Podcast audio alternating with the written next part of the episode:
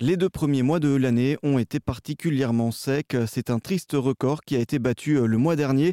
Le 20 février, la France connaissait une période de 32 jours consécutifs sans aucune pluie, ce qui veut dire que chaque jour, l'ensemble des précipitations sur tout le territoire n'a pas dépassé 1 mm. C'est la plus longue série de jours sans eau depuis 1959, année qui signe le début des mesures réalisées par Météo France.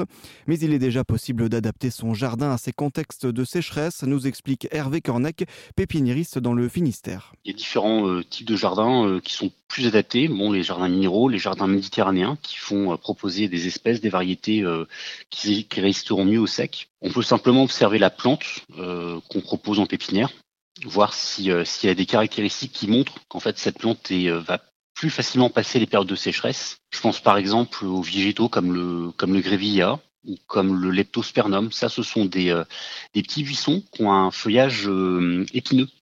Et donc, euh, l'épine montre que la plante va mieux passer à sécheresse parce que ça va avoir moins d'évaporation en fait. Et on peut aussi trouver des variétés avec des feuillages argentés.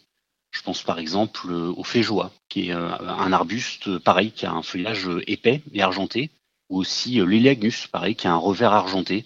Donc ça, c'est une adaptation également à la sécheresse. Donc le côté argenté en fait permet de renvoyer plus de lumière et euh, donc d'être moins soumis euh, au, rayonnement pendant, euh, pendant, pendant l'été. Mm. Il n'y a pas que, que, le feuillage, en fait, il y a aussi le, la, plante grasse, comme, comme aussi les.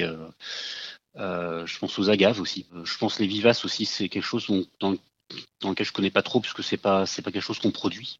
Mhm. Mais on a pas mal de vivaces, euh, je pense au, euh, euh, par exemple aux doigts de sorcière, aux choses comme ça, qui, qui sont des plantes grasses, qui sont aussi une adaptation à la sécheresse. les joues-barbes aussi, des choses comme ça, voilà, qui sont aussi des variétés qu'on peut, qu'on peut placer dans un jardin pour être sûr que, que ça passe le cap en fait. Comme quoi, après le constat, viennent les solutions.